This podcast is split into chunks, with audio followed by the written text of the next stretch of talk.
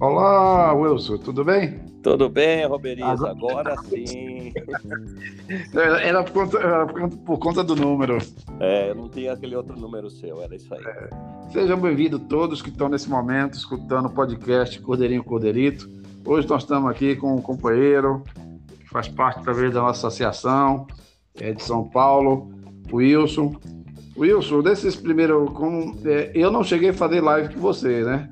Nós fizemos não, várias mas... lives, vários frigoríficos, entrepostos, enfim, é, empreendedores do agronegócio caprino vindo aqui no Brasil, em todos os estados, e não, não conseguimos fazer contigo, e estamos começando você pelo podcast. Então, a gente aproveita a oportunidade para que a gente, que eu também vou estar lhe conhecendo mais a fundo agora, né? Sei um pouco do seu, da sua atividade, do seu negócio, através dos amigos e companheiros da associação. Mas gostaria de ouvir de você mesmo, né? Antes da gente entrar no bate-papo sobre preço, mercado, vários assuntos, né? Para as pessoas que estão nos ouvindo nesse podcast Cordeirinho Cordeirito, falasse um pouco sobre o seu negócio, né? Sua empresa, quanto tempo você está nessa paixão, nessa brincadeira, como diz outro. Ele disse que é paixão esse negócio de caprino e ovino, né? Outros é, dizem que é brincadeira, outros dizem que é uma brincadeira que vai virar coisa séria. Enfim, eu gostaria de ouvir você. É, isso aqui é uma cachaça, né? Vamos falar a verdade, né? Cachaça. cachaça da boa ainda. Com Mas, certeza. eu tenho já 12 anos, né, da criação de, de ovinos no estado de São Paulo. E depois, só para falar, eu tenho a marca Cordeiro W, né, que hoje está no mercado nos cortes. Mas, uhum. na verdade, eu descobri, já abrindo o processo, eu descobri que quem deve criar é o pessoal lá do sul, com seu tipo lanado, ou nordestino com outro tipo mais rústico. O estado de São Paulo, quando a gente vai criar alguma coisa, não vira nada. Aqui é um foco de tudo que não dá certo. é, não, é, foi experiência. Eu fui presidente da Copó, que é uma associação aqui da chama do Polo Cuesta. Você está localizado em que município, Wilson? É, então, eu estou ah, em Bofete, né? É, na verdade, é Botucatu e Baixo. É muito perto de São ah, Manuel, dessa, Pronto, dessa área, né? Sim, e a sim, gente sim. foi presidente aí dessa associação e reunia bastantes é, pequenos produtores. Mas, nossa, que dificuldade! Tudo que era doença aparecia aqui. Era fruticultura, é verminose de tudo que é tipo. E tudo que você imaginar no estado de São Paulo tem. Porque eu acho que não é que não é, é não é o lugar certo para criar. Primeiro, as propriedades não são tão grandes. Raramente você vai ter uma grande. Então nós descobrimos, deixa os, os irmãos criar no sul, no nordeste, e a gente termina aqui. Foi essa a minha conclusão. E hoje eu tenho o corte, o Cordeiro W, que participa aí na, na terminação de cordeiro e os cortes para venda. Ah, então na verdade você termina o cordeiro Sim. e manda e processar e, e, depois comercializa os cortes. Exatamente. É, tenho... Só os animais, Wilson, ou, ou você faz compra de terceiros? Não, eu tenho criação própria, mas eu também ajudo. Como a minha fazenda não é muito grande hoje, eu também trago de terceiros. Eu trago de terceiros também. Aí eu faço a terminação, eles vêm aqui na, assim, logo depois da desmama, eu trago, faço a terminação do meu jeito e ponho uhum. para corte. E tá fácil fazer a aquisição desses animais para poder fazer essa terminação? Olha, na questão de preço, disponibilidade de animal, enfim. É, isso é um assunto que a gente vai entrar já já, que é muito importante, que eu vi os outros podcasts que você fez e não tocaram nesse assunto. Uhum. Não é uhum. difícil, não, essa parte não é difícil. A aquisição é fácil. Você compra lote fechado, caminhão fechado, ou você traz o Nordeste ou você traz o Sul. Ou mesmo do, de Minas Gerais, você pode trazer aqui, que tem muita coisa, muita oferta. Mato Grosso tem pouco, mas não é difícil, não. E você tem, eu tenho meus vizinhos aqui que também fazem esse tipo de, de terminação e vende, né? O animal pronto já também, se quiser. É possível. Hum. É, e você está quanto tempo já processando? Você está batendo na Gorete? É, então, eu tenho na, na Gorete e agora nós vamos ter o CIF também, que eu tô lá com o pessoal aí de Jundiaí para fazer o CIF também. Jundiaí é quem lá? É a. Ah, como é o nome deles lá? É o pessoal. É o Daniel. Daniel da. De Interlagos? Não, não é Interlagos, não. É... Não, Daniel da Vila Carnes? Não, não, não. Não. É da Guá. Ah, da, da Guá... Guidara? Guidara, Guidara. Puta, faltou primeiro. Mas é, mas é porque eu falei Vila Carne, porque o figurifo dele é, parece que é arrendado, né? É da, é da, da Vila Carne. É, é Isso, é, é a Guidara, o pessoal e que ele, fazer lá. Arrendou o frigorífico lá, né? Então tá nós estamos, agora a gente está com CISP e CIF, porque eu até hum. quero comercializar o Brasil todo, essa é a palavra, né? Hum, entendi. Agora, agora nós vamos ter uma parte mais importante, como comercializar isso aí, né? Essa nós vamos conversar bastante sobre isso. É. Me diga outra coisa também, só para me sintonizar e também os nossos ouvintes. É, então, é, você faz a termina... compra, faz a terminação e vai iniciar esse processo de abater no Guidara.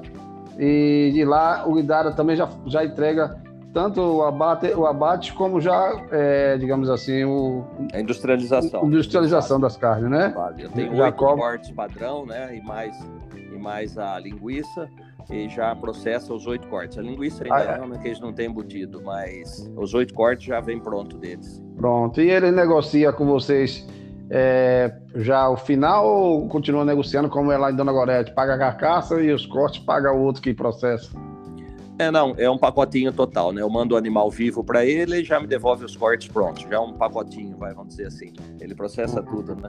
Já Fica faz fácil por quilo, vamos dizer assim. Chega no final, ele entregou 100 quilos, você vai pagar X quilo por quilo. Talvez Isso, seja assim. exatamente. Não, ele está cobrando de mim hoje, ele está cobrando unidade, né? Pra, por cabeça. Para cada animal que eu mando, ele tem um valor desse processamento, desse abate. Ele me paga, eu pago por, por cabeça. Ah, paga por cabeça já no preço fechado, digamos é, assim. Ele, o animal é meu, né? Ele só presta mão de obra, né? É, não, mas estou dizendo, mas porque o abate é um custo e o processamento de corte é outro custo, né? Sim, então ele já junta os dois custos e já passa para você, ó. Isso, eu cobro é. X reais por animal. Isso. 100, 100, quanto for por animal. Exato. Na Goreta é diferente. Eu pago a ela, é. eu pago a ela o abate, depois tem outro processador, né? Que é a Vila das Carnes, é. que faz o processo final lá. Não, lá não é o Jogue, sei lá. É Jogue. Jogue. Jogue? É. Mas o Jogue é a Vila das Carnes, não, né? É Vila das Carnes, Vila das Carnes porque ele tem um restaurante em Jundiaí que chama Vila das Carnes, e, e conhecido como Vila das Carnes. Eu, eu pensava que Vila das Carnes era a planta frigorífica. Não, não, não é não. Que está rezado ao Guidara, né? É, mas a Guidara, o arrendamento é feito de outra pessoa que ele contou a história. Até eu visitei lá a semana passada. Nossa, um negócio perfeito, hein? Não, o Márcio é espetacular. Espetacular. É Tanto aqui de Americana, onde eu moro, eu moro em Americana, né? Minha fazenda é em Bofete. Tanto o que ele tem aqui é Americana, um processador aqui, que eles fazem só o processo, tem abate aqui. Quando em Jundiaí é primeiro mundo, mas mesmo, primeiro mundo mesmo. Eu nunca vi qualidade e detalhes de tudo é. que ele faz. É impressionante, impressionante. É. Eu sou, tenho boas referências aí da planta deles. É. Numa determinada oportunidade nós vamos visitar aí. Visita coisa... você vai sair deslumbrado de ver a qualidade. É, isso aí é daquele tempo, daquele que menino do pessoal dos Oliva que entraram, né? Quando estava empolgado, isso há 15 anos atrás. É. Entraram no, no ramo de ovino, né, no início do ano 2000. Mas enfim, é... eu te, fiquei surpreso com a coisa que você acabou de falar aí. Você falou eu estou interessado em ter o CISB, não sei o que e tal, para entrar em todo o Brasil. Porque São Paulo não está dando, a gente pensa que vai São Paulo. O que fala aqui na, fora de São Paulo é que São Paulo é um país. Não, né? não é Ou seja, tem demanda demais. Tem, mas, mas aí que agora que, agora que a palavra-chave que nós vamos entrar serve de orientação para mais pessoas que estão nos ouvindo. Olha, quando se fala de ovinos, tem que ter tem que ter variantes, não é assim. Nada pode falar que o Vinus é um todo. Veja bem, o Estado de São Paulo realmente é consumidor, mas você tem duas variantes muito grandes, duas vertentes grandes. Uma que nós vamos precisar na Breáculo, tá? É definir o que é cordeiro. O nosso cordeiro, que eu acho, tem que ser definido até seis meses. Por quê? Até seis meses ele tem a carne cor-de-rosa, ele tem maciez na carne e ele não tem cheiro. A partir de seis meses, quando ele começa a ter testosterona, ele começa a ter a carne mais avermelhada, mais forte, ele começa a ter mais rigidez na carne, ele começa a ter cheiro na carne, porque ele passa a ser um reprodutor. Quando é. eu compro o reprodutor para minha fazenda, eu compro com oito meses, gente já começa praticamente a reproduzir. Então, Exatamente. essa diferenciação, o Roberiz, é importante no mundo dos negócios nossos. Então eu trato, eu trato com duas vertentes. Desculpe se eu estou emendando. Não, tudo. fica à vontade, fica à vontade. Tá, tá. Eu acho que tem que, quando se fala de cordeiro, tem que ter duas vertentes. Os cordeiros que são tratados como o meu, que eu não abro mão dessa hipótese, se ele não chegar com 40 quilos até os quinto, sexto mês, ele não vai para abate. Ele vai para linguiça, para os outros embutidos. Abate é só cordeiro com 40 quilos ou mais até o sexto mês de vida. Aí eu tenho, eu garanto a minha qualidade, eu garanto para quem compra de mim que vai voltar a comprar. Eu lembro bem um episódio a primeira vez que eu levei numa churrascaria minha, minha esposa, que foi servida, assim, o garçom começava a falar, quer carneiro? Já começava errado, né, carneiro? Você é. pergunta, tem cordeiro? O cara não sabe nem a diferença. É, a minha mulher, quando foi comer, um bicho fedorento e que não tinha como comer, nem mastigar, né? Então nunca mais ela quis me falar disso aí. Aí quando a gente começou a produzir cordeiro há 12 anos atrás, que ela viu que era outra conversa, é um, é um produto muito especial, uma guaria fantástica. Aliás, é a primeira, é o primeiro animal que o homem comeu do mundo, né? É o cordeiro, segundo a, a Bíblia, né? Foi o primeiro animal consumido pelo homem, foi o cordeiro. Então, quando você chega num processo desse, se oferece uma segunda vertente, que são os animais de sobreano, são animais, é, ovelhas de descarte, enfim, disso tudo, você está generalizando um processo que não é verdade, que não é verdade. Então aí que vem o problema da comercialização. Aí nós nós enroscamos em tudo. Você fala que o Estado de São Paulo é o maior consumidor, deve ser mesmo. Só que aí consome de tudo. A churrascaria ao longo das rodovias tem essa segunda vertente, não tem a primeira. Exato. Tem um custo totalmente diferente um do outro, totalmente diferente. Quando você ouviu esses dias que você tinha um carré francês a 200 reais o quilo, pode certeza que é o cordeiro, que é a primeira vertente. A segunda vertente vende esse mesmo produto por 30 reais o quilo, das churrascarias ao longo da, da, da, das, das rodovias, né? Que você chega lá, o cara fala, quer cordeiro, quer carneiro, ele não sabe nem a diferença. É, então, essas duas vertentes é, tem que deixar bem claro. E como o Estado de São Paulo consome tudo, o meu o meu processo não serve para todo mundo o meu produto. Eu tenho que procurar outros lugares. Por exemplo, eu, eu hoje eu estou muito focado nas, na, nos restaurantes shopping, que tem produto diferenciado, que tem o preço mais caro, com certeza. Mas aí você pode pôr Goiânia, você põe Brasília, você põe Belo Horizonte, você põe o Rio de Janeiro muito, né? Não é só São Paulo. Eu não posso ficar focado claro. nessa né, São Paulo, porque eu me prendo a essas duas vertentes. Aí eu não consigo concorrer na segunda vertente, nem quero. Eu não quero ser grande para bater com ninguém nessa segunda vertente. Deixa para quem quer. Eu não. Meu produto é o que eu acabei de falar. É o cordeirinho até seis meses de idade, acima de 40 quilos. É. Isso aí, inclusive, é, a gente está discutindo um dia desse com quando não chega no peso, vai para embutido, não vai para corte. É, eu estava conversando com, com, com, o pessoal da Embrapa e com outra pessoa, eu dizendo assim, a gente precisa ver essas questões da, da, da, da classificação, Isso. a nomenclatura, melhor dizendo, né, desses cortes na, nas embalagens. Se de fato o Ministério da Agricultura, né, junto com a gente, tem interesse né, em fazer isso. Porque se, se fizer assim, tem que mudar tudo para trás, ou seja, até nas pesquisas do, dos levantamentos de dados do IBGE. Sim. Ou sim. seja, o IBGE, não for fazer as pesquisas, vai ter que fazer como faz, como o Uruguai tem, como a Nova Zelândia tem, como a Austrália tem, que é o quê? Várias faixas etárias. Sim, né? sim. É o cordeiro, é o carneiro, é a ovelha, é o borrego, é o capão, sei lá. Enfim, tem que classificar até o rebanho e, e até os frigoríficos. Os frigoríficos hoje, e os frigoríficos abatedores, eles, na maioria, só olham assim, jovem e adulto, no máximo. É dois dedos né? de leite ou não, né? Quer dizer, não pode ser assim, não pode. Exatamente. Não pode. Então, isso a gente tem que ser uma coisa de comum acordo né, entre a gente, é, conversar, para levar até como se fosse uma proposição até o Ministério, né? Através de, de, que a Embrapa concorda, né? Ou então via Embrapa, a gente levar essa possibilidade de classificação, né? de tomar isso, que aí vai, é, uma vez o Ministério é, é, Econômico apoiando isso, né, e a gente também, a gente pode levar isso a nível comercial de embalagens, né? Ou seja, cordeiro é aquilo, está ali muito classificado, é aquele animal que foi abatido até seis vezes de idade, ou então até 40, porque às vezes ele é, é seis meses ele não chega a 40 quilos. É, então, né? o gemelar nunca chega, né? É, exatamente. Então isso a gente realmente tem que discutir, é, é uma questão de, de, de futuro até para diferenciar e valorizar quem cria desse jeito, né? Que tem um custo muito mais elevado de produção do que o outro que passa 12 meses ou mais meses com o animal. E automaticamente.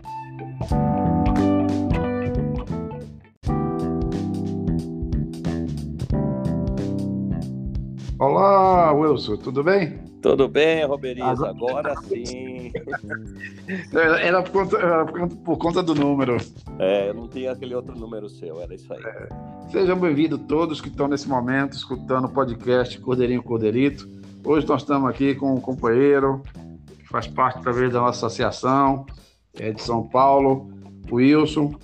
Wilson, desses primeiros. Como, é, eu não cheguei a fazer live com você, né? Nós fizemos não, várias lives, vários frigoríficos, entrepostos, enfim, é, empreendedores do agronegócio caprino ouvindo aqui no Brasil, em todos os estados, e não, não conseguimos fazer contigo, e estamos conversando você pelo podcast. Então, a gente aproveita a oportunidade para que a gente, que eu também vou estar lhe conhecendo mais a fundo agora, né? Sei um pouco do seu, da sua atividade, do seu negócio, através dos amigos e companheiros da associação mas gostaria de ouvir de você mesmo, né? Antes da gente entrar no bate-papo sobre preço, mercado, vários assuntos, né? Para as pessoas que estão nos ouvindo nesse podcast Cordeirinho Cordeirito, falasse um pouco sobre o seu negócio, né? Sua empresa, quanto tempo você está nessa paixão, nessa brincadeira, como diz o outro. Ele disse que é paixão esse negócio de caprino e ouvindo, né? Outro é, diz que é brincadeira, outros diz que é uma brincadeira que vai virar coisa séria. Enfim, eu gostaria de ouvir você. É, isso aqui é uma cachaça, né? Vamos falar a verdade, né? cachaça. cachaça da boa ainda. Com Mas, certeza. Feliz, eu tenho já 12 anos, né, da criação de, de ovinos no estado de São Paulo. E depois, só para falar, eu tenho a marca Cordeiro W, né, que hoje está no mercado nos cortes. Mas, uhum. na verdade, eu descobri, já abrindo o processo, eu descobri que quem deve criar é o pessoal lá do Sul, com o seu tipo lanado, ou o nordestino com outro tipo mais rústico. O estado de São Paulo, quando a gente vai criar alguma coisa, não vira nada. Aqui é um foco de tudo que não dá certo. É, não, é, foi experiência. Eu fui presidente da Copó, que é uma associação aqui da chama do Polo Cuesta. Você está localizado em que município, Wilson? É, então, eu estou ah, em Bofete, né? É, na verdade, é Botucatu e Baixo. É muito perto de ah, São Manuel, dessa, Pronto, dessa área, né? Sim, e a gente foi presidente aí dessa associação e reunia bastantes é, pequenos produtores. Mas, nossa, que dificuldade! Tudo que era doença aparecia aqui. Era é verminose tudo que é tipo. E tudo que você imaginar no estado de São Paulo tem. Porque eu acho que não é... Que não é é, não é o lugar certo para criar. Primeiro, as propriedades não são tão grandes. Raramente você vai ter uma grande. Então, nós descobrimos: deixa os, os, irmãos criar no sul, no nordeste, e a gente termina aqui. Foi essa a minha conclusão. E hoje eu tenho o corte, o Cordeiro W, que participa aí na, na terminação de cordeiro e os cortes para venda. Ah, então, na verdade, você termina o cordeiro Sim. e manda e processar e e depois comercializa os cortes. Exatamente. É, tenho... Só os animais, Wilson, ou você faz compra de terceiros? Não, eu tenho criação própria, mas eu também ajudo. Como a minha fazenda não é muito grande hoje, eu também trago de terceiros. Eu trago de hum. terceiros também. Aí eu faço a terminação, eles vêm aqui na, assim, logo depois da desmama. Eu trago, faço a terminação do meu jeito e põe uhum. para corte. E tá fácil fazer aquisição desses animais para poder fazer essa terminação? Olha, na questão de preço, disponibilidade de animal, enfim. É, isso é um assunto que a gente vai entrar já já, que é muito importante, que eu vi os outros podcasts que você fez e não tocaram nesse assunto. Uhum. Não é uhum. difícil, não. Essa parte não é difícil. A aquisição é fácil. Você compra lote fechado, caminhão fechado, ou você traz o Nordeste ou você traz o Sul ou mesmo do, de Minas Gerais, você pode trazer aqui que tem muita coisa, muita oferta. Mato Grosso tem pouco, mas não é difícil não. E você tem, tem, eu tenho meus vizinhos aqui que também fazem esse tipo de, de terminação e vendem, né? O animal pronto já também, se quiser. É possível. Hum. É, e você está quanto tempo já processo? Você está batendo na Gorete? É, então, eu tenho na, na Gorete e agora nós vamos ter o CIF também, que eu estou lá com o pessoal aí de Jundiaí para fazer o CIF também. Jundiaí é quem lá? É a. Ah, como é o nome deles lá? É o pessoal. É o Daniel. Daniel da. De Interlagos? Não, não é Interlagos, não. É... Não, Daniel da Vila Carnes? Não, não, não. Não. É da Guá. Ah, da, da Guá... Guidara?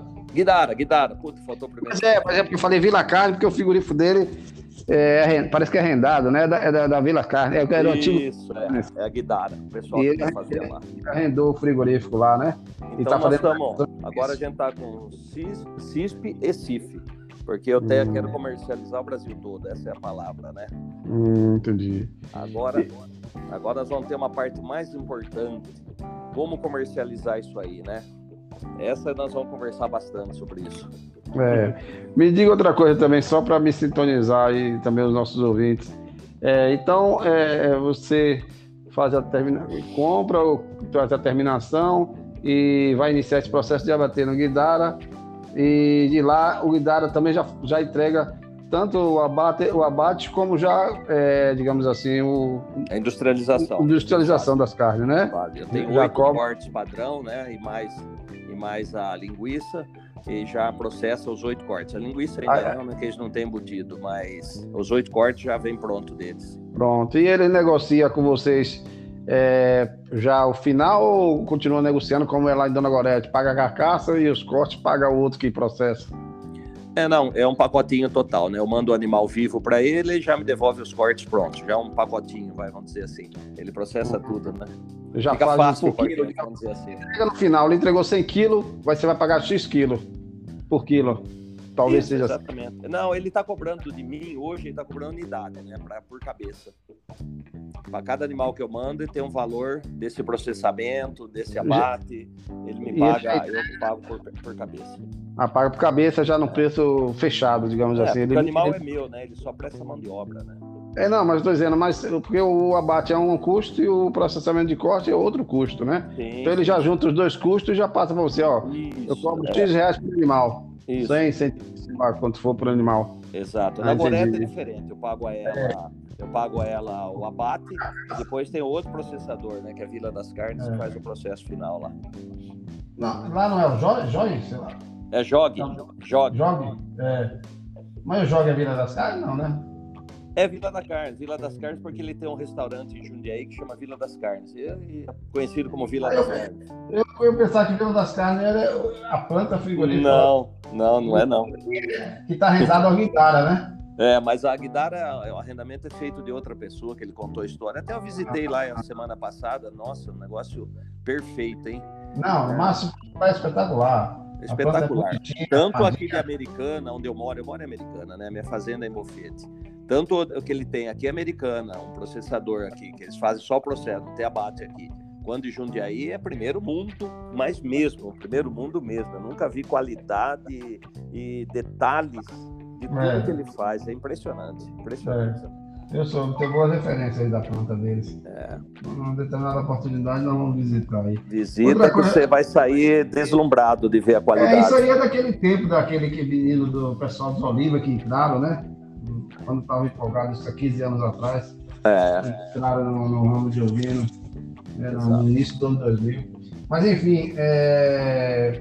eu te, fiquei surpreso com a coisa que você acabou de falar aí. Você falou eu estou interessado em ter o CISB, não sei o que e tal, para entrar em todo o Brasil. Porque São Paulo não está dando, a gente pensa que vai São Paulo. O que fala aqui na, fora de São Paulo é que São Paulo é um país. Não, né? não é Ou seja, assim. tem demanda demais.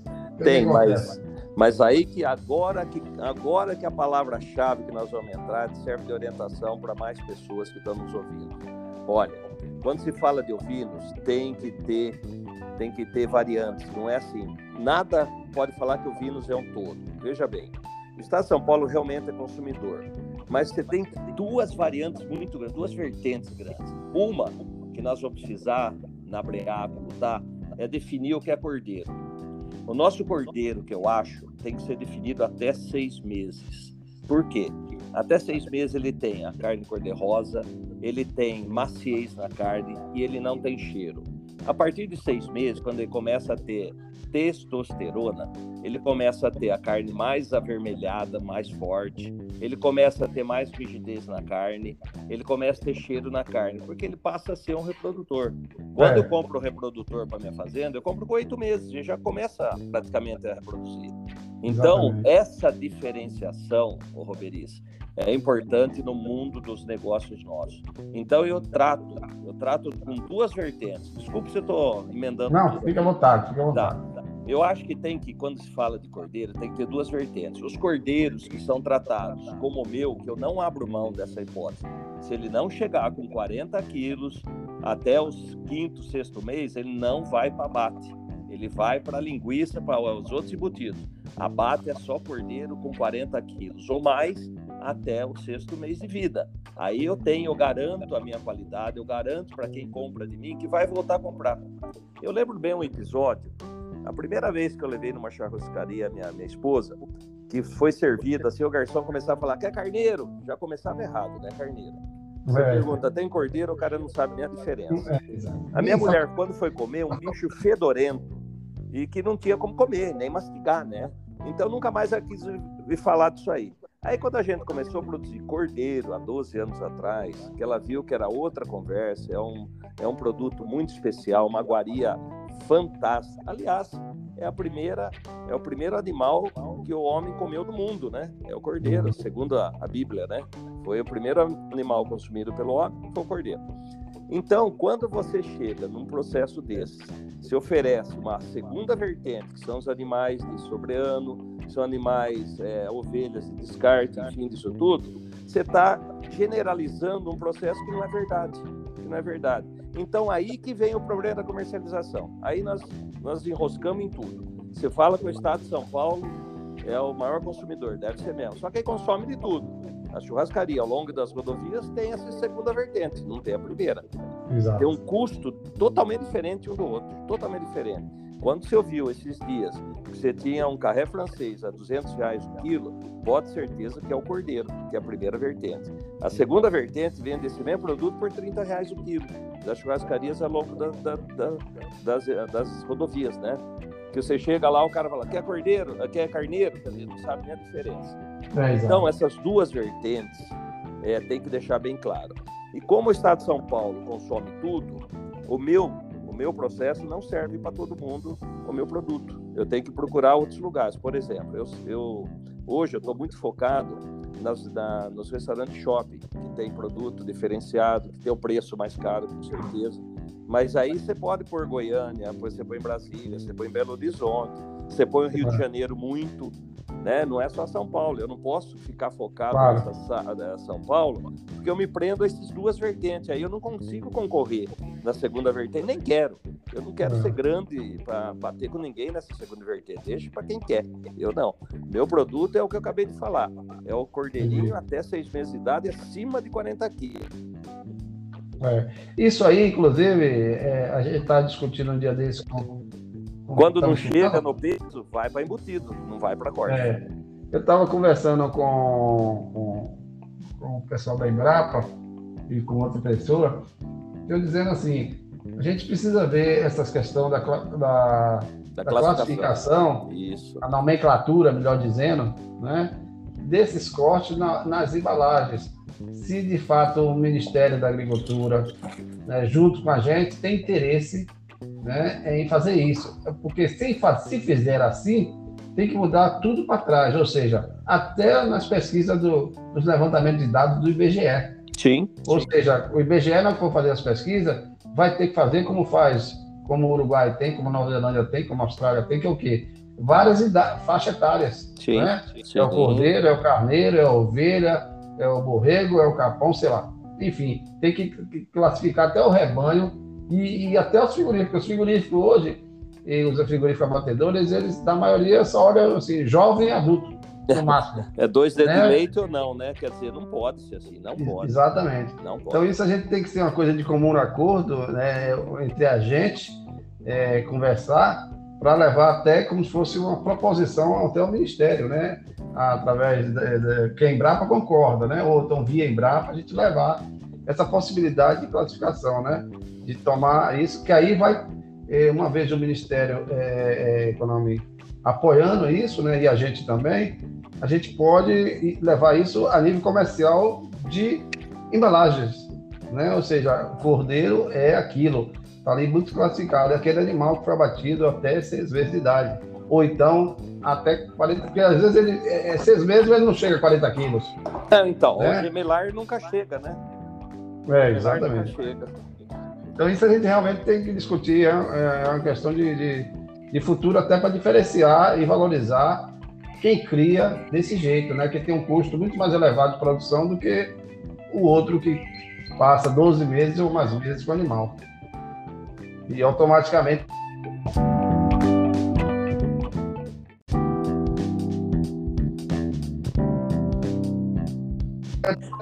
porque aqui é assim, de hora em hora dispara, dispara alarme no escritório, né? Aqui é um problema. A sua conexão tá, ela tá variando muito. É. É, tá de, de, repente na metade, de repente sobe, mas não, não completa. Agora deu uma subidinha, melhorou. Porque nem o aplicativo aqui a gente acompanha, porque a, qualidade da gravação depende da conexão da internet. É, eu mudei, mas, inclusive, meu, meu sinal aqui para outra mais forte. Agora, quem sabe, dá certo. É, tá aqui tá quase certo. Aí encheu, agora encheu, ficou ótimo agora. É, aqui agora a qualidade, a qualidade melhorou 100%, tá 90% a 100% agora. Que Vamos retomar, retomar aí nessa parte, nessa parte 2, onde a gente falou dessa questão da nomenclatura e, e trabalhar para isso no futuro, para diferenciar e, de fato, agregar mais valor para quem, quem cria um animal desse tipo e também para quem abate e processa, porque, de qualquer maneira, um animal de seis meses ele, ele, ele, é isso que todo mundo trabalha, né? Essa questão quem termina animal, né? Para valorização desse animal. E às vezes o mercado não está entendendo isso, né? Porque o mercado tá, nós vamos passando por várias situações simultâneas, né? Nós estamos passando por uma questão da pandemia que isso afeta a demanda, na medida que restaurantes, bares estão fechados, então a gente fica na mão de quê? Da comida em casa e a comida em casa a pessoa só compra ou em casa de carne ou supermercados. Supermercado, via de regra, na sua maioria, só vende os cortes mais populares, digamos assim, né? Uhum. Os cortes mais nobres e cortes que ultrapassam 50 reais, na sua maioria, eles não comercializam, a não ser um pernil, digamos assim, mas os outros demais cortes não comercializam, fica para as casas de carne mais, em termos de ter disponível o produto em qualquer momento. Mas é então, é isso aí. É, eu... na conversa sobre isso. Então, o que eu acho, o que eu acho que essa classificação é de extrema importância, porque isso aí gera o preço final do animal, não é? Isso aí, por exemplo, eu vou vender no empório de carne, que hoje tem bastante, em várias cidades do, do Brasil, eu consigo pôr meu produto a um preço mais elevado, por quê? Aí eu consigo absorver uma, um milho a 100 reais o saco, uma é, enfim, todos os insumos caros, né? Eu consigo transferir isso aí. E não conseguiria se eu tiver que, que jogar pasto. A pasta é um animal mais pobre, é um animal que vai levar muito mais tempo. É o que a gente comentou, a qualidade é totalmente outra. Então, quando se fala de preço de milho, de soja e demais ingredientes que vai na nossa ração, a gente consegue absorver tendo um produto nobre um produto até seis meses. Isso. Mas o australiano, o, o, o neozelandês, até a parte dos uruguaios, os gaúchos, em alguma região, não consegue fazer, o, não vende o cordeiro no mundo de pasto e não, e não vende um preço alto, né? É, porque a gente está passando por uma situação momentânea. Né? Se engana que essa história de preço alto vai ficar mais um, dois anos. Não vai. Isso é uma questão momentânea pela situação que a China, que ela mesmo criou, sem querer, né, da peste suína africana, né, e elas, elas não estão não conseguindo controlar a peste suína africana lá na China. E isso desarrumou todo o mercado deles lá de proteína animal e vegetal. E aí eles teve que correr doidamente para o mercado. Mas eles não têm interesse nenhum ficar a vida toda é, importando soja do Brasil em grandes quantidades, nem tampouco comprando carne, é, proteína animal de todo mundo em grandes quantidades. Eles sempre vão continuar sendo importador, mas não nesse patamar que está hoje. Isso é momentaneamente porque ele, ele tem problema sério sacrificar 100 milhões de cabeças né, é muito animal. O que eles fizeram em 2018. Sacrificaram 100 milhões de cabeças de suíno, jogaram no lixo 100 milhões de cabeças. Quer dizer, você foi ali, você mandou um bocado de matriz embora para refazer aquilo. Eles pensavam que com três anos ia refazer. E realmente já estava próximo de refazer agora, né? Esse ano, 2021. Quando foi agora em março, sacrificaram mais 8 milhões de cabeças. Veio uma nova variante do, do da peste suína e eles estão com vacina, mudaram manejo, mudaram granja, fizeram granja de sete andares, várias granjas de sete andares, oito andares lá pela China para poder é, combater mais a questão da, da, da higiene nas, nas, criações e conseguiram, né? Mas aí veio essa variante e tal, 8 milhões. Agora é bem verdade que o carneiro, nessa história toda, quem vai, quem vai ganhar muito é o carneiro. Né? o carneiro e a carne bovina. Por quê? Porque aquela, aquela, aquela sociedade chinesa que consome acima de 30, que ganha mais de 35 mil dólares por ano, eles, eles, gostaram dessa brincadeira de experimentar carne de cordeiro e carne de, de bovino, alguns cortes novos, digamos assim. E eles vão continuar comendo, porque eles têm renda para isso. E a cada ano, ou a cada dois anos, é no, mais 40 milhões de pessoas com, ganhando acima de 35 mil dólares ano na China. E essas pessoas não vão ficar no suíno a vida toda. Fica no suíno a maioria da população, mas a maioria da população eles têm o suíno para essa população, entendeu? Uhum. Então eu acho que quando eles parar, quando eles, eles, eles resolverem o problema dele daqui para o ano, ano que vem de suíno, aí eles diminuem as, as importações, né, de, principalmente de suíno mesmo, né, que estão importando também suíno, e diminui um pouco também de, de aves e bovinos por conta disso. E agora, o ano passado, eles estão exigindo lá que todas as províncias agora plantem soja, desde o ano passado, né? Que plante soja para quê? Para diminuir a dependência do farelo de soja né, do país. Então, enfim, isso, isso vai, vai dar uma, uma esfriada no mercado. Eu acho que até, até o ano que vem esse mercado ainda está quente. Mas a partir de, de, de, começo do ano que vem, segundo, início do segundo semestre do ano que vem, essas coisas já vão começar e quando você sabe, quando cai, cai igual foguete, né? Esse mercado de commodities é assim, ele sobe também, mas quando ele cai, desce, é um dia, diminu, um dia, um dia atrás do outro diminuindo, diminuindo, diminuindo. Aí vai voltar à realidade. Claro que nunca os patamares, né? Porque mas para tá... Então, mas para nós, se diminuir meu insumo, eu não acho ruim de abaixar meu produto. O é problema é, é que ele está atrelado ao custo dos insumos somente, né? É, isso mas ah, depois que você começa a comer picanha, você não quer mais comer carne de segunda. Não tem jeito, né? Você não quer é, voltar para trás. É, então eu acho que sempre vai ter esse mercado mais seleto, sempre. O Brasil é muito grande. 240 milhões de pessoas têm um público para esse mercado. E como também a segunda vertente. E ainda não tem oferta, né?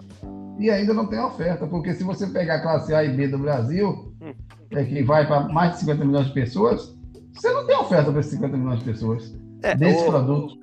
Eu, eu, escutei você falando no outro podcast justamente isso aí. Você tem que atingir o mercado hoje, tem que dar uma opção de compra no mercado onde esse, essa classe está comprando. E o Cordeiro não chegou lá ainda. Que são as grandes boutiques e empórios de carne. Né? Na verdade, não é nem casa de carne, não é açougue. Açougue não vende.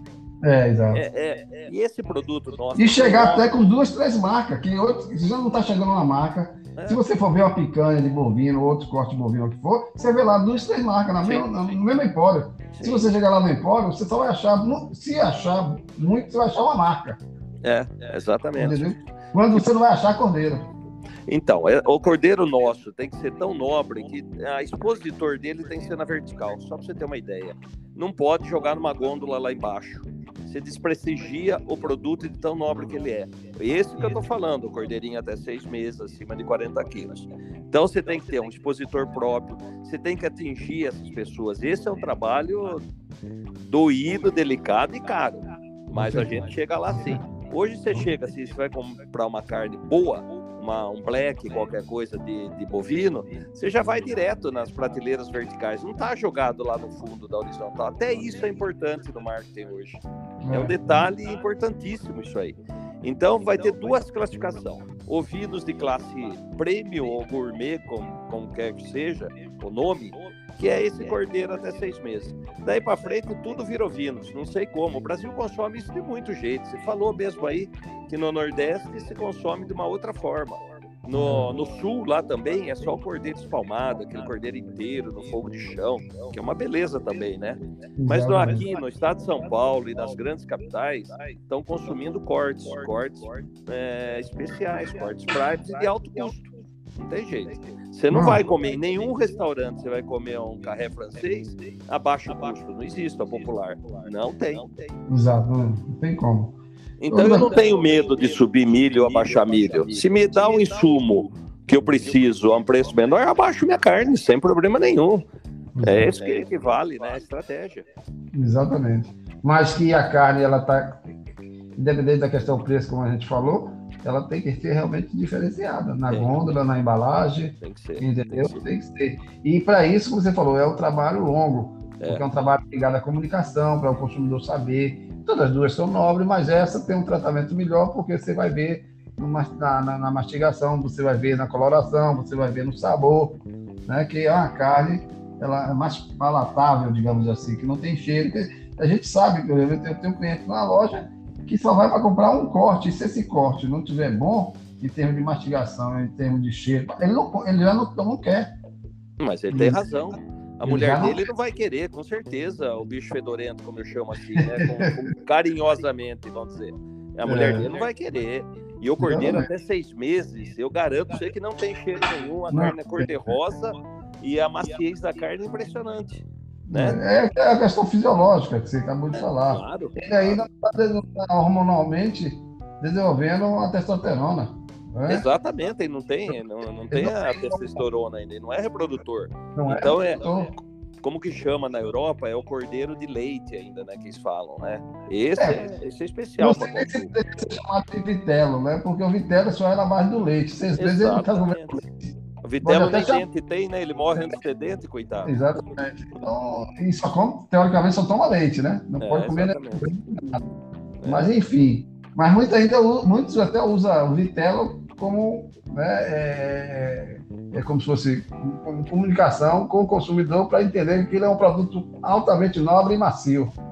Na verdade, Sim. ele, não, ele não, viveu, não viveu comendo leite, ele, ele comeu leite e comeu algum volumoso, né? Hum. Na pequena faixa etária dele. É. Mas eu queria falando também, Wilson, da questão da disponibilidade dos animais e os preços, né? Me diga uma coisa, qual seria a diferença de preço, da sua opinião, é, em termos percentual, de um animal desse, de um animal de seis meses para um animal pós seis meses, digamos assim? O é que você acharia, independente de preço nominal, em termos de percentual, né? É, o problema aqui no Brasil, como não se separa, diz que tudo que é cordeiro, até perder os dois dentes de leite, quer dizer, até um ano tudo é cordeiro, que para mim não é, teria que ter a separação. Então, nessa primeira faixa, os valores não são muito, muito significantes, embora exista. Eu tenho um preço caro do meu, mas eu trago esse produto um pouquinho além, seis meses a um ano, isso aí você vai encontrar no mercado com 20% mais barato, com certeza. O problema, Roberis, é a, é a segunda vertente, é que tudo vira cordeiro a, o descarte da ovelha, os cordeiros de sobreano, tudo acaba virando ovelha, é, o, o cordeiro. Então aí tem um preço de 50% mais barato que da gente. Aí realmente, quando eu chego num lugar assim, com a minha tabela, eu falo, não, continua aí que eu fico pro meu lado. Seja feliz. É, não tem como. Como você vai negociar com 50% de diferença? Esses dias eu reclamei com o nosso amigo Márcio Sarati, que ele conhece um produtor aí. Eu falei, Márcio, olha o preço que ele está praticando. Aí falou, ó, ele tem dois caminhos. O que vai para a gôndola é o cordeiro dele. E o que vai para o distribuidor de churrascaria é tudo sobreano, é tudo ovelha de descarte, com mastite, sem dente, enfim. Vira tudo cordeiro para outro lado. Ele Até porque o churrascaria... tem dois preços. Né? Como o Márcio é um conhecedor de Brasil todinho, eu fui até chorar com ele sobre isso, que ele é vizinho meu, né? É, ele falou, é bem isso aí mesmo, não tem jeito. Eu, é, eu porque churras... churrascaria só olha preço, pelo menos 90% delas. É só, não, beira de churrasco. Tudo no Nordeste, da vida, só olha preço. É, né? é por isso que, vez por outra, quem compra toda a desova do Uruguai lá é só a churrascaria do Brasil. Sim, sim. É. Tem distribuidores que só vive disso. Eu conheço um grande distribuidor na minha região aqui, que ele distribui todas as churrascarias de, de, de, de estrada, que são muitas. Essa porcaria que ele distribui aí, eu levo lá até amigo meu, converso com ele e falo, ah, mas que jeito, olha teu preço. É, eu tô comprando picanha a 30 reais, a minha picanha é 80. Não tem como fazer. Eu falei, não tem como. Ele falou, ó, eu não faço preço. Ele falou, eu não consigo vender diferente. Paleta da costela eles vendiam de 20, menos de 20 reais a torta direita, como diz o outro. Agora não, tá meio difícil. Mas antes, as, as paletas e as costelas do Uruguai não, não era mais que 20 reais. Mas é a paleta e costela do quê, Roberiz? Vamos pensar. Da é ovelha, do... que lá tá morrendo, é de graça. É. Vai morrer mesmo. É uma é. coisa, né? Agora você cria no milho, você dá uma, um energético violento, um proteico violento, micronutrientes violento, para atingir o peso, o ganho, tudo certinho o custo é lá em cima, não tem como eu concorrer com isso aí, é impossível. Né? Porque, na verdade, a gente tem várias frentes de batalha, né? É. Hoje mesmo, eh, você vê, vez por outra aí, é, a gente tem a frente de batalha do abate clandestino, por conta que o animal é pequeno, por falta, por, pela questão, eu acho que era pelo, porque o animal é pequeno. Se fosse um animal do tamanho de um boi, não dava o cara estar tá matando e botando fundo de carro e levando para linha para colar. É mais complicado. Mas como o animal é pequenininho, e quando abate é fácil de fazer a desossa e, e, tirar os cortes, aí isso ajuda a logística dele e a comercialização dele, e todo mundo anda nessa. A gente tem essa frente, a gente tem a frente dessa questão do animal jovem, do animal adulto e dessa nomenclatura nesses animais jovens e adultos perfeito de gôndola e de venda. E nós temos ainda a questão também dessas importações que vem do Uruguai, porque ele joga tudo no mesmo buraco. Tudo no né? mesmo buraco. Tudo é cordeiro. Tudo é cordeiro. É, não adianta. Então, é, é, a gente fica assim, terendo, terendo que, sabendo como trabalhar essa informação, essa comunicação com o consumidor. Porque o consumidor fica zoado. Deu desse eu um cliente, você vê como são as coisas. Eu levei um, um, apareceu um cliente na minha loja, e aí eu comecei a mostrar ele. Eu falei, olha, eu tenho... ele chegou aqui, eu vim comprar carneiro. Quase que eu brinco ele. não vendo aqui não vendo carneiro. aí eu falei, olha, aí eu tinha que explicar o que era cordeiro, o que era carneiro. Aí tive que mostrar que tem 20 tipos de cortes, esse, esse, esse. E que nesses 20 tipos de corte tem duas espécies, que aqui no Nordeste a gente vende cabrito, vende cordeiro, cabo, uhum. vende bode, vende carneiro. E que a gente, além de ter o caprino e ovino, a gente tinha três marcas Agora ele endoidou a cabeça do, do, consumidor. Ele falou, bicho, agora que eu não sei nem se eu vou comer. Porque eu vim aqui pensando em comprar um carneiro para comer e você me deu tanta informação que agora estou vendo. Eu não sei nem que receita eu vou fazer. Aí já é outro problema também. É a receita culinária que ele vai fazer. Porque ele disse, você tem que me dizer a receita que eu vou fazer com esse produto, com essa marca e dessa espécie e essa faixa etária dessa espécie que você está falando. Exato. Enfim, então, quer dizer, são muitas informações que naturalmente ele, na, ele na, na, no mercado, digamos assim, de feira livre ou até numa rede de supermercado, ele não vai saber. Não. Ele vai comprar. Por isso que eu tô, é, eu tô querendo trabalhar aquele negócio com aqueles meninos aí de, de, aí de Botucatu, Rafael, da Cordeiro Bis. É aquilo, aquele QR Code nas embalagens Sim. vai ajudar muito. O meu já processo. vai ter agora. No próximo CIF já tem QR Code também. Que ótimo. Vai contar lá na minha fazenda como funciona, você quer saber. Né? Não é, só da informação da propriedade rural, mas eu tô querendo, falei com o Rafael, acrescentar no, no, outras informações, como até receita culinária. Daquele corte, umas duas ou três receitas em vídeo, é, com, através de um link, né? De, uhum. de uma, uma receita dessa que existe disponível na, na web, no Google, digamos assim, já puxa para ali, inclusive com a informação até de, dessa questão da faixa etária, né? Que o cordeiro se é, diferenciando um do outro, tá entendendo? Então, acho muito melhor, porque é a forma da comunicação, que hoje todo mundo tem um smartphone. Então, cara, a pessoa chega ali, não quer dar uma olhada e já vai ter as informações. É um momento que ele tem a informação, o serviço e o produto junto, né? Então, é, mas muito já que você tocou num assunto tão importante, né? Como temperar. O, cordeiro ele é tão nobre que ele aceita, primeiro, qualquer tipo de, de, de tempero. Ou Exato. tratado em ervas com, com vinho seco, ou tratado só no sal grosso. Você pega a picanha é. do cordeiro, você joga lá na, joga na grelha, assim, a hora que ele sai aquela aguinha, você joga um sal grosso, uma parrilhinha ali, vira do outro lado, tá especial também. É, e ou então também os tratamentos você já deixa marinando por duas é. horas com vinho, também é fantástico. O cordeiro aceita, aceita o que você quiser inventar com ele. Só é. não aceita duas coisas. Deixa eu falar ao vivo agora e pro Brasil. Não usem cebola e alho para temperar cordeiro. Você está matando o coitado.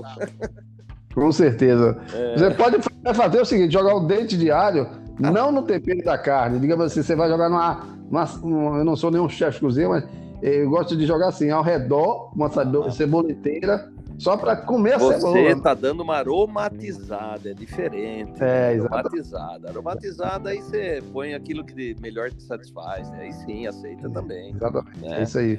É. Olha. Mas, mas me diga outra coisa também. E como é que está os abates aí nessa questão de safra, entre safra? Você sofre influência aí muito, não? Do pessoal do sul ou de cá de cima? Olha, ou eu um ano regular eu na, ainda na demanda estou sofrendo disso, porque eu, vamos supor, estou batendo 300 cordeirinhos só por mês. Eu sou pequenininho ainda, né? Embora uhum. levo a sério minha qualidade. Mas eu não sei com o pessoal aí de, de grandes, né? Que precisa de duas, três mil cabeças é, vou voltando aqui. Tem o nosso um, um, vendedor aqui de cordeiro que abastece aí, que eu falei, que traz tudo do Uruguai. Ele compra assim, rapidinho, 2 mil quilos de costela, 5 mil quilos de, de, de, outro produto, de outro corte qualquer. Ele é assim, quer dizer, esse aí eu não sei como está se virando. Mas no não meu sei. caso, é, no seu lá, caso, não. minha bater 300, na minha fazenda tem sempre 900 no ponto. É então você acha que a tendência aí em São Paulo, todo mundo é, se quiser sobreviver, é confinado. Vai ter que ser, vai ser, vai ter que ser desse jeito? Vai ter que ser desse jeito. Aqui não dá. Aqui é um, aqui é um nicho de doença. Eu, quando eu, a gente tem aqui aqueles é, simpósio que traz todas as faculdades, nós temos muitas aqui. Eu tenho o IC do meu lado, eu tenho atrás de mim aqui a, a Unesp de Botucatu. Eu tenho gente aqui de, de eu tenho a USP aqui pertinho de Pirassununga, que tem lá Sarita, que é uma das craques do ramo, né? Que foi minha professora em pós-graduação de ouvido. É, quando pega todas essas pessoas aí, eles vêm com ideias de como combater o foot root, como combater. Quer dizer, São Paulo tem tudo que é essa porcaria. Não tem jeito. Aqui cai tudo de chuva aqui em cima de nós. Não tem jeito. Como você cria um negócio desse? Criar Na época eu andava... tempo, você tem que confinar. Criar Na época eu andava, que eu andava por aí pro Botucatu, aí que, eu, que quem gostava muito, que eu me, eu me dava, eu, que eu era estudante de veterinária e ia sempre aí, era o Américo, Américo Garcia, salvo engano, era apaixonado por ovino, também professor da, Sim. daí de Botucatu. É. E, tinha, e tinha outro, acho que ele já se aposentou, do IZ também. Era é, também... eu tenho a, a, minha fazenda, eu sirvo a eles, eles têm o, a, o projeto Júnior, né, que eles vêm na fazenda, por exemplo. Eu tive um problema que vazou uma cerca aqui, mas morreu 70 ovelhas, da erva, né? Aí eles vieram correndo de Batucatu com ônibus, mostrou para todo mundo a erva lá para os alunos. Faz muito na minha fazenda, né? Que Faz é extensão, próximo, né? né? É, é próximo. Então a gente conversa muito sobre isso aí. Então, como a gente tem todos esses polos aqui, eles são loucos para ajudar a gente. Mas então não adianta criar, desculpa falar, mas vai perder é. tempo. Vai perder tempo. Compra de quem sabe, de quem cria lá um custo muito menor do que a gente. Desmamou, manda para cá com 60 dias e a gente abate até 150, que é o ideal. É, eu acho Bom, que é por aí, a tendência é essa ali. Me diga uma coisa, essa turma toda que tava batendo em Dona Goré. Sim. É, quem era quem? Era, era o. O, o nome, tem o Rafael lá do Cordeiro Bis, também que é pequenininho. Tem é. essa agora que entrou, né? Maíne, né? A Maíne Najar. Ela é filha do ex-prefeito aqui da minha cidade, americana. Que eles têm uma é... fazenda aqui na divisa com Minas, aqui em Colômbia. Vocês, o Daniel, né? O Daniel, eu não conheço o Daniel, mas eu soube que tem o Daniel. E a marca dele é Interlagos, né? Se não me engano. Não, não, não. Interlagos é o. É o, o é que ele é ele é compadre, ele é não sei o que lá, e tem que ver com o Valdomiro da VPJ. Ele acho que é genro do Valdomiro, tem o, a Interlagos. Né? Hum, é hum. Interlagos é grande, viu? Não é pequeno, Parece que não. tinha seis, a seis marcas. também é grande, o Interlagos é grande. Mas lá, mas... lá em Gorete, batendo com ela, tinha seis, né? Cinco ou seis. É. Marcas. Isso, exatamente. Abate tudo lá, esse pessoal. Abate é, lá. Porque é outra porque coisa quando também... é só pro estado de São Paulo, não tem problema né? O CISP vai embora. Mas agora, é. quando você sai daqui, você tem que ter o CIF. Esse é mais é. delicadinho um pouquinho. Com certeza. Porque, na verdade, na verdade, é outra coisa que está se consolidando no Brasil, né? É, através do movimento de vocês aí em São Paulo, principalmente, que é questão de marcas, né? Sim. Tem muitas marcas no mercado, né? É, marcas ainda que não tem muito movimento, como você disse, de escala, mas são marcas que têm uma relação é, de com a produção, né? Ou porque é produção própria, ou com você faz só a terminação, ou então compra já o animal terminado e já manda para bater, ou às vezes cria também compra de terceiros, enfim.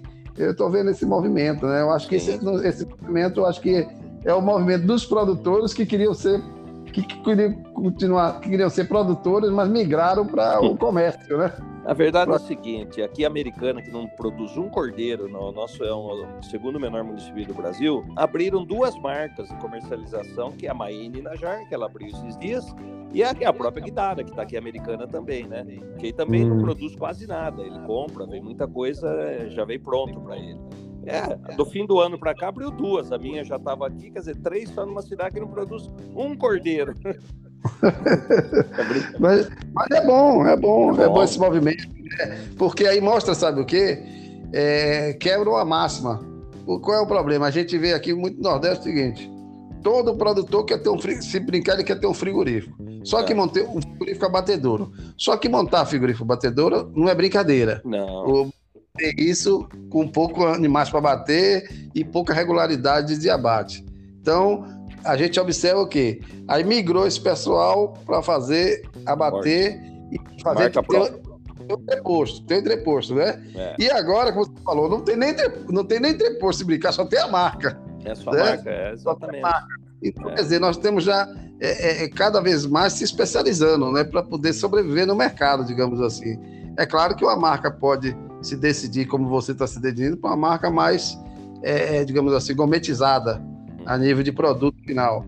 E outros podem achar, não, não, eu quero é disponibilizar meu produto, quero ter uma marca, para poder que o, marco, o mercado reconhecer minha marca, mas eu quero vender o produto.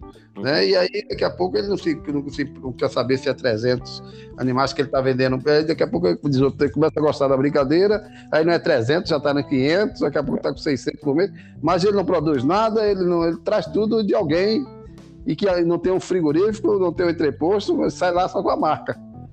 É, aqui tem essa facilidade, viu, Roberiza? Aqui tem essa facilidade, né? Mas ele não consegue, eh, se ele não tiver um campo para para acertar o produto final e já não consegue. Eu acho que eu não conheço ninguém. Não, o pessoal aí do Cordeiro Bis, eles não têm fazenda. Eles vêm direto e já bate e põe a marca dele. Mas é. os outros que eu falei aí, não, ainda tem a sua fazenda, ele termina nela. Porque é aí que tem o problema. Como que eu posso garantir meu cliente que quem compra de mim vai comprar sempre, eu garanto. E faltar. Então eu tenho três vezes o meu volume mensal, eu tenho lá no meu campo. Eu tenho na minha Entendi. fazenda. Então eu tenho, eu garanto todo ano que eu vou ter esse cordeiro aí sem problema nenhum, né? Fora o estoque que tá lá na Câmara Fria. É, porque lá. a gente sabe que tem aquela história, né? É, existe seis meses de grande, teoricamente, de grande consumo no Brasil, né? É. Que é são os meses de novembro, dezembro, janeiro, fevereiro e no meio do ano, junho e julho. É. Pelo, pelo menos. Não, mas o... é, isso é mais no Nordeste, aqui não, viu?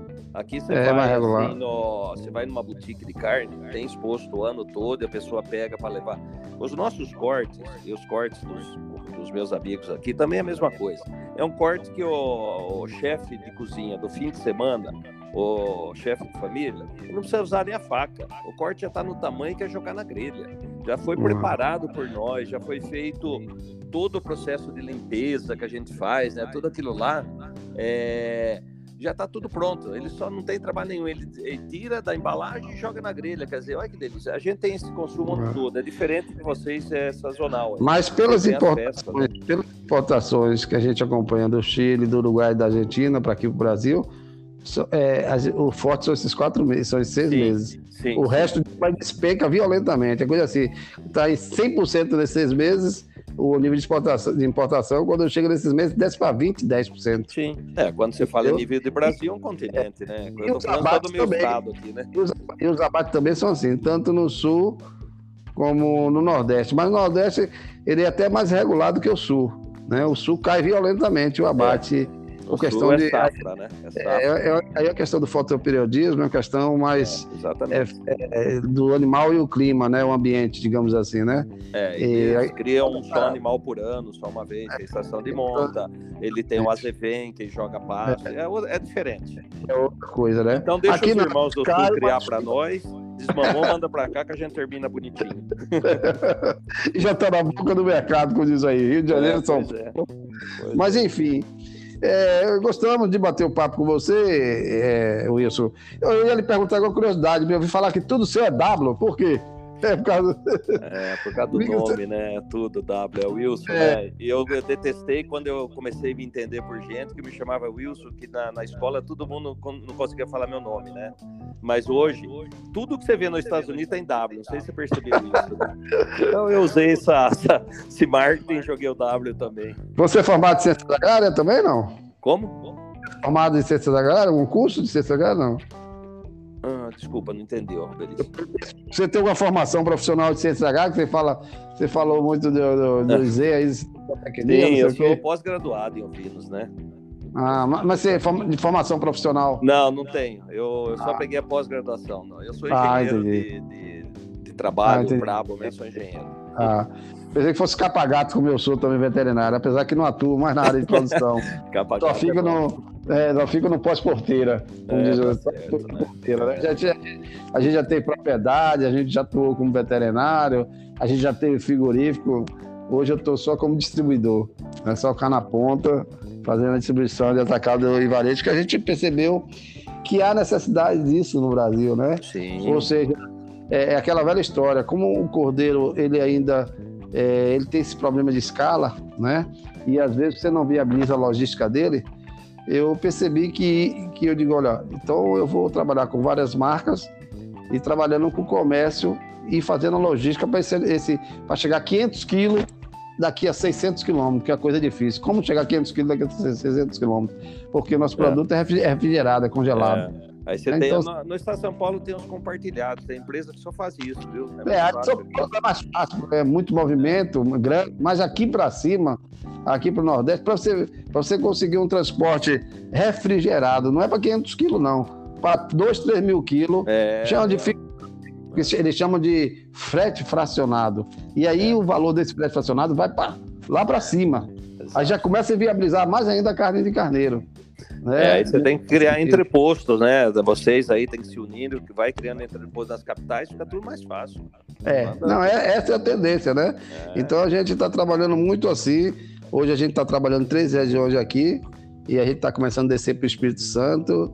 É, e, e, e, e vai, a gente vai subir no Nordeste. O Nordeste é um pouco mais difícil, mas é aquela velha história. É, tem um grande consumo, né? Tem. E eu, eu, eu sempre brinco assim: olha, para você, você, você pega 200 consumidores de uma classe A e B, que ele comprar 200 reais na sua mão, são 40 mil reais. É, pois se é, uma vez só na sua loja comprar 200 reais, ou se ele for duas vezes comprar 100, 100 reais, não é nada em cordeiro. Não. Né?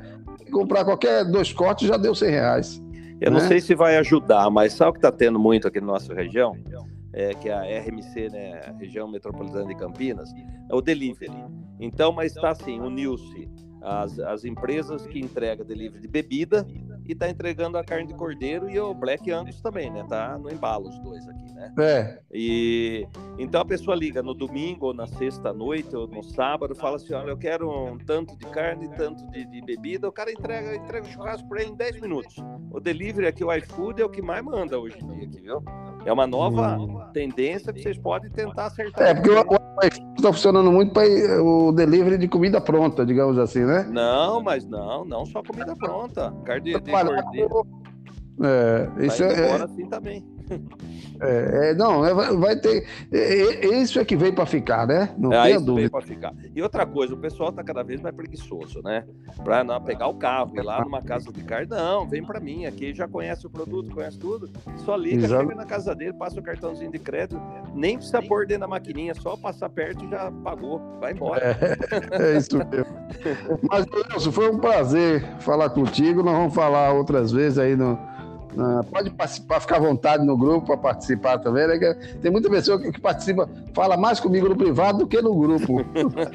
Aí, eu digo, não, deixa para falar comigo no privado, só negócios. É, né? Coisa, é. Eu, eu que Roberto. É, eu agradeço aí essa participação.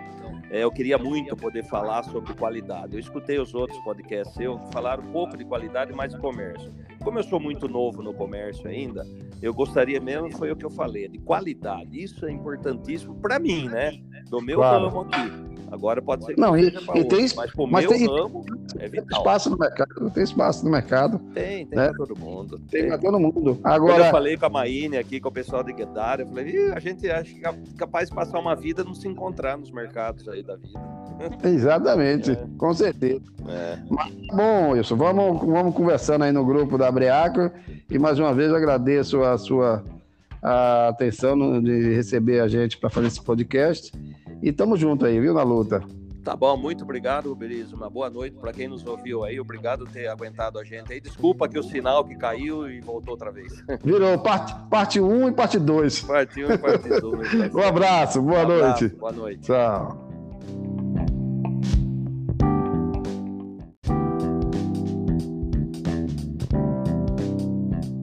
Olá, Wilson, tudo bem? Tudo bem, Roberiz, agora, sim. Era por, conta, era por conta do número. É, eu não tinha aquele outro número seu, era isso aí. É. Sejam bem-vindos todos que estão nesse momento escutando o podcast Cordeirinho Cordeirito. Hoje nós estamos aqui com um companheiro que faz parte talvez da nossa associação, é de São Paulo, o Wilson. Wilson, desses primeiros, como, é, eu não cheguei a fazer live com você, né? Nós não, fizemos várias lives vários frigoríficos, entrepostos, enfim, é, empreendedores do agronegócio caprino vindo aqui no Brasil, em todos os estados, e não, não conseguimos fazer contigo, estamos conversando você pelo podcast.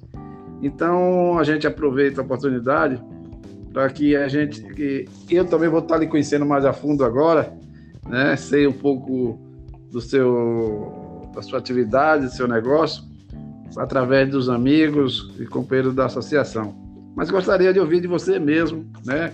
Antes da gente entrar no bate-papo sobre preços, mercado, vários assuntos, né? Para as pessoas que estão nos ouvindo nesse podcast Cordeirinho Cordeirito, falasse um pouco sobre o seu negócio, né? Sua empresa, quanto tempo você está nessa paixão, nessa brincadeira, como diz outro.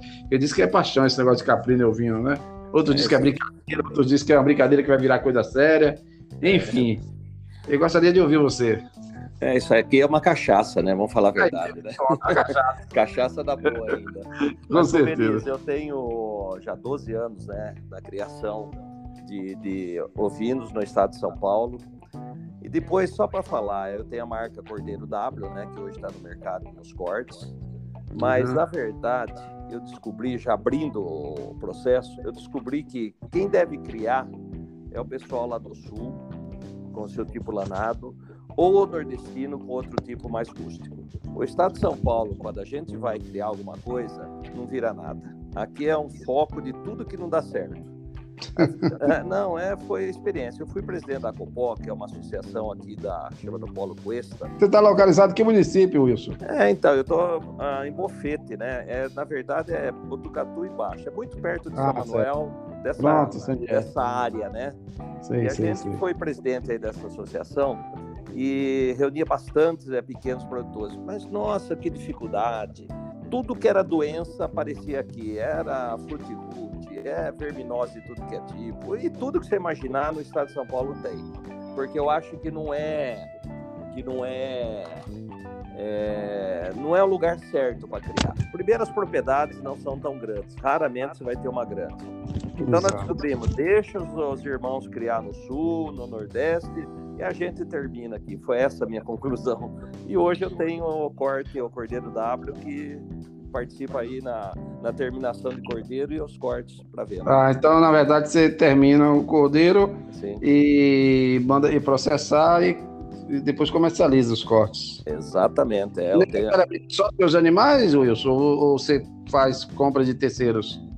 Não, eu tenho criação própria, mas eu também ajudo. Como a minha fazenda não é muito grande hoje, eu também trago de terceiros. Eu trago de terceiros também. Aí eu faço a terminação, eles vêm aqui na, assim, logo depois da desmama, eu trago, faço a terminação do meu jeito e ponho uhum. para corte. E tá fácil fazer a aquisição desses animais para poder fazer essa terminação?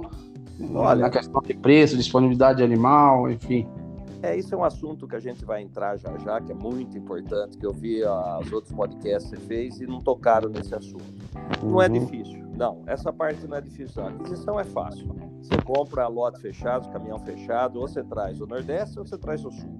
Ou mesmo do, de Minas Gerais, você pode trazer aqui, que tem muita coisa, muita oferta. Mato Grosso tem pouco, mas não é difícil, não. E você tem, eu tenho meus vizinhos aqui que também fazem esse tipo de, de terminação e vendem né, o animal pronto já também, se quiser. É possível. Hum. É, e você está quanto tempo já processando? Você está batendo na Gorete?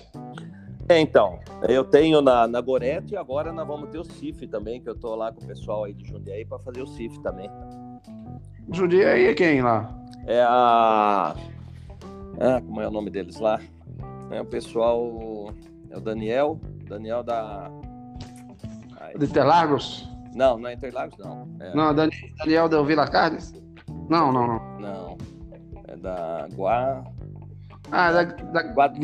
Guidara? Guidara, Guidara. Puta, faltou o primeiro. Mas é, por exemplo, eu falei Vila Carne porque o figurifo dele é, parece que é rendado, né? É da, é da, da Vila Carne. É, é Isso, é, é a Guidara. O pessoal que ele, fazer lá. Arrendou o frigorífico lá, né? Então, e tá fazendo... Estamos, agora a gente tá com CISP e CIF.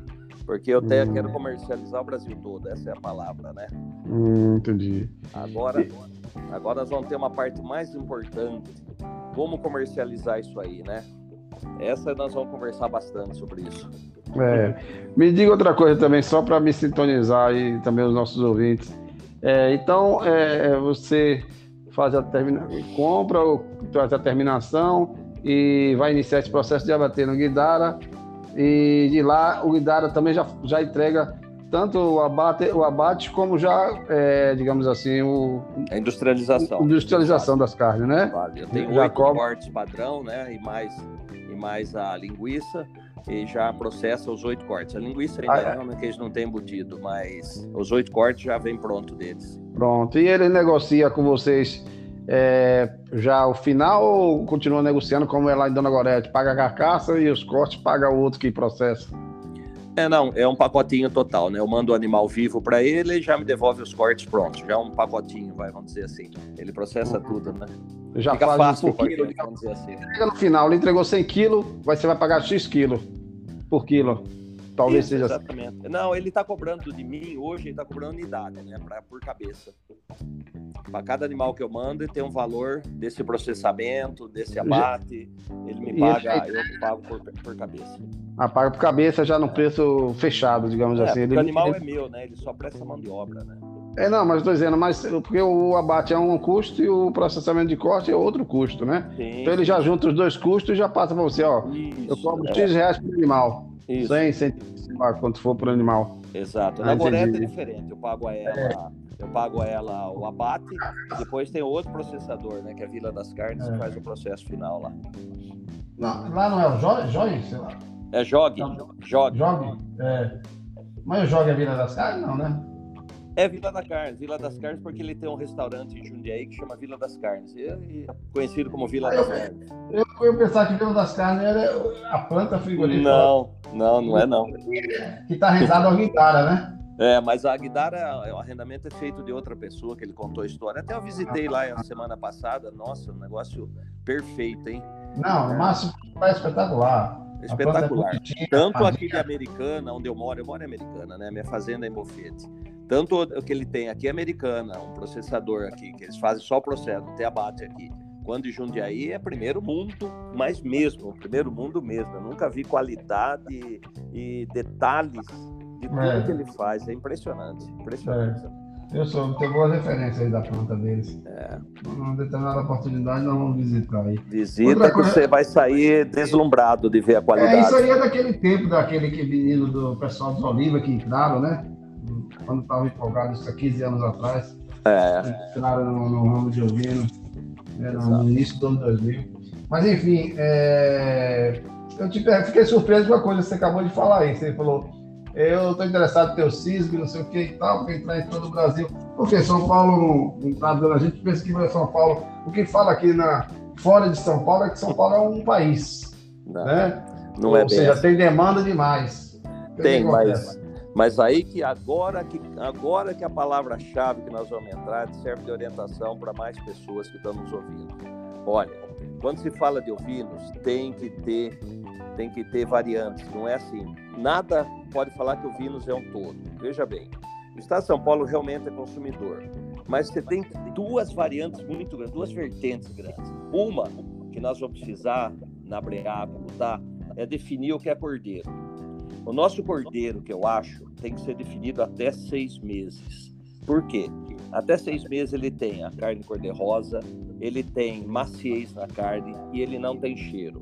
A partir de seis meses, quando ele começa a ter testosterona, ele começa a ter a carne mais avermelhada, mais forte, ele começa a ter mais rigidez na carne, ele começa a ter cheiro na carne, porque ele passa a ser um reprodutor. Quando é. eu compro o reprodutor para minha fazenda, eu compro com oito meses, gente já começa praticamente a reproduzir. Então, Exatamente. essa diferenciação, o Roberiz, é importante no mundo dos negócios nossos. Então eu trato, eu trato com duas vertentes. Desculpe se eu estou emendando. Não, tudo. fica à vontade, fica à vontade. Tá, tá. Eu acho que tem que, quando se fala de cordeiro, tem que ter duas vertentes. Os cordeiros que são tratados como o meu, que eu não abro mão dessa hipótese. Se ele não chegar com 40 quilos até os quinto, sexto mês, ele não vai para abate. Ele vai para linguiça, para os outros embutidos. Abate é só cordeiro com 40 quilos ou mais até o sexto mês de vida. Aí eu tenho, eu garanto a minha qualidade, eu garanto para quem compra de mim que vai voltar a comprar. Eu lembro bem um episódio, a primeira vez que eu levei numa churrascaria minha, minha esposa, que foi servida, assim, o garçom começava a falar, quer carneiro? Já começava errado, né, carneiro? Você é. pergunta, tem cordeiro? O cara não sabe nem a diferença. É, a minha mulher, quando foi comer, um bicho fedorento e que não tinha como comer, nem mastigar, né?